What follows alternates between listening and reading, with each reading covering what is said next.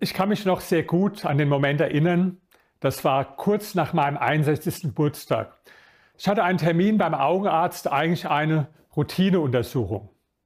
Meine Augen waren immer sehr gut und ich war stolz, dass ich keine Brille gebraucht habe, im Unterschied zu vielen anderen in meinem Alter, die ohne eine Brille gar nicht mehr lesen konnten.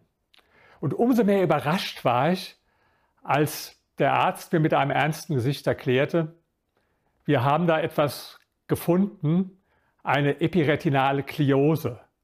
Ich wusste natürlich nicht, was das ist. Ich hatte das noch nie gehört. Und er hat mir dann erklärt, das ist so eine Netzhautstörung. Da hat sich ein kleines Häutchen über die Netzhaut gelegt. Und er hat gesagt, Sie haben das an, an beiden Augen.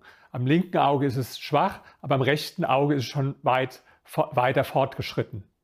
Und dann fügt er etwas hinzu, was mich richtig geschockt hat. Er hat gesagt, ja, im schlimmsten Fall können Sie irgendwann gar nicht mehr lesen. Auch nicht mit der stärksten Brille der Welt. Jetzt sind Bücher für mich total wichtig. Ich habe ja ein paar tausend Bücher gelesen. Ich lese eigentlich den ganzen Tag. Können Sie sich vorstellen, was es für mich bedeutet hat in dem Moment, diese Nachricht? Natürlich habe ich gefragt, was kann man denn da machen? Er hat gesagt, ja, man kann eine Operation machen, aber da würde ich im gegenwärtigen Stadium noch von abraten.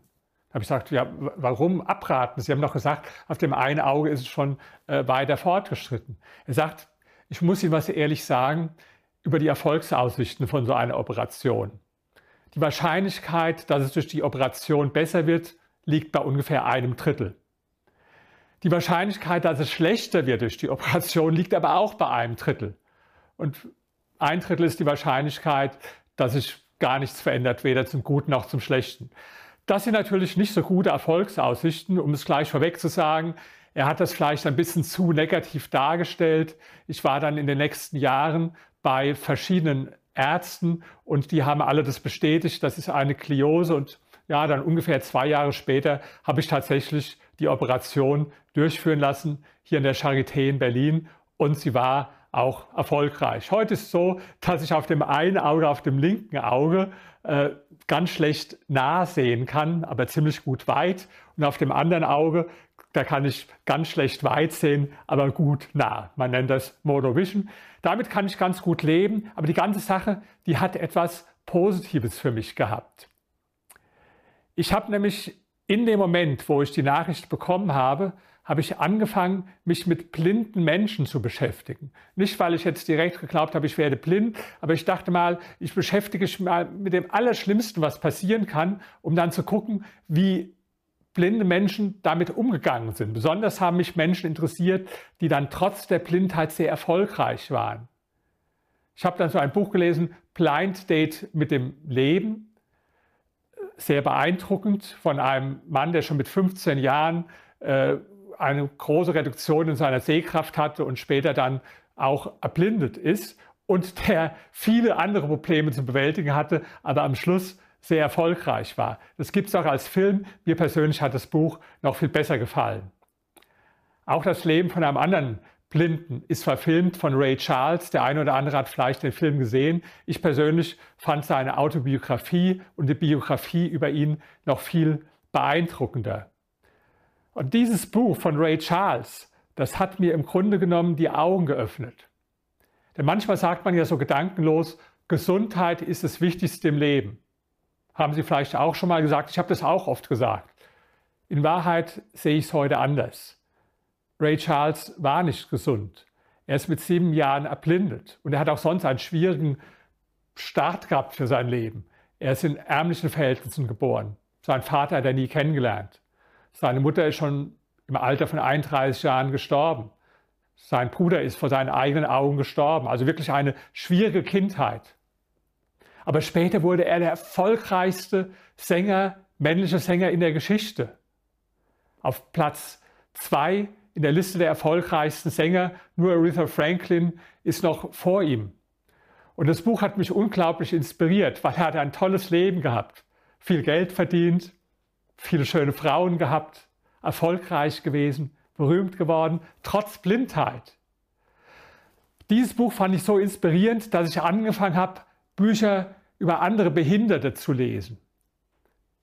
Zum Beispiel die Autobiografie von Felix Klieser, ein, ein junger Mann aus Hannover, der ist ohne Arme geboren, aber er ist heute einer der erfolgreichsten Hornisten der Welt. Später habe ich ihn interviewt. Sehr beeindruckend.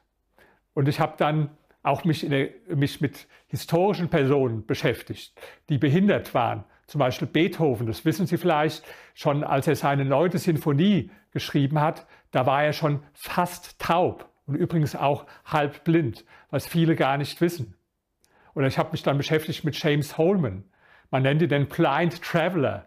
Vor 200 Jahren ist er um die ganze Welt gereist. Eine Strecke 400.000 Kilometer, also länger als die Entfernung von der Erde bis zum Mond. Obwohl er blind war und obwohl er nur Englisch und Französisch konnte, war er überall in Sibirien, wo er sich nicht mal verständigen konnte, richtig mit den Menschen. Und blind, eigentlich eine unglaubliche Geschichte. Und was hat mich fasziniert an all diesen Büchern? Die innere Einstellung dieser Menschen. Das ist das Entscheidende. Da kann man so viel von lernen.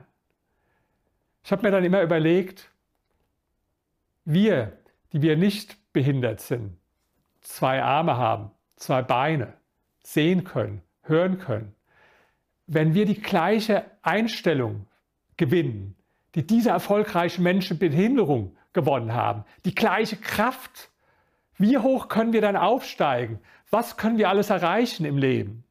Also ich glaube, wir können sehr viel von diesen Menschen lernen. Und deswegen habe ich dann immer mehr gelesen, auch mit einigen gesprochen, zum Beispiel mit Eric Weinmeier, ein Amerikaner, der die sieben höchsten Gipfel auf sieben Kontinenten bestiegen ist, inklusive Mount Everest. Auch eine unglaublich beeindruckende Geschichte.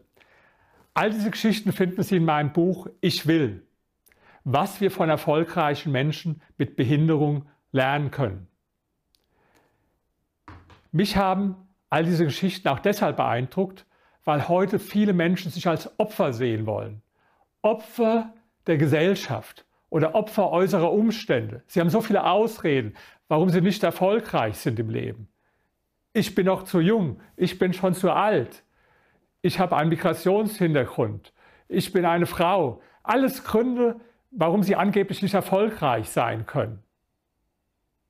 Wissen Sie, diese Menschen, über die ich in dem Buch schreibe, die hätten wirklich genug Gründe gehabt, warum sie Ausreden dafür, warum sie nicht erfolgreich sind. Aber das Entscheidende, keiner von denen hat sich darauf konzentriert, irgendwelche Ausreden für seinen Misserfolg zu gebrauchen, sondern die haben sich ausschließlich darauf konzentriert, was sie können. Das war auch ein Tipp, den Stephen Hawking, Sie wissen es, der große Physiker, der im Rollstuhl gesessen hat und der am Schluss nicht mal mehr reden konnte, sondern sich nur noch mit einem Sprachcomputer verständigen konnte.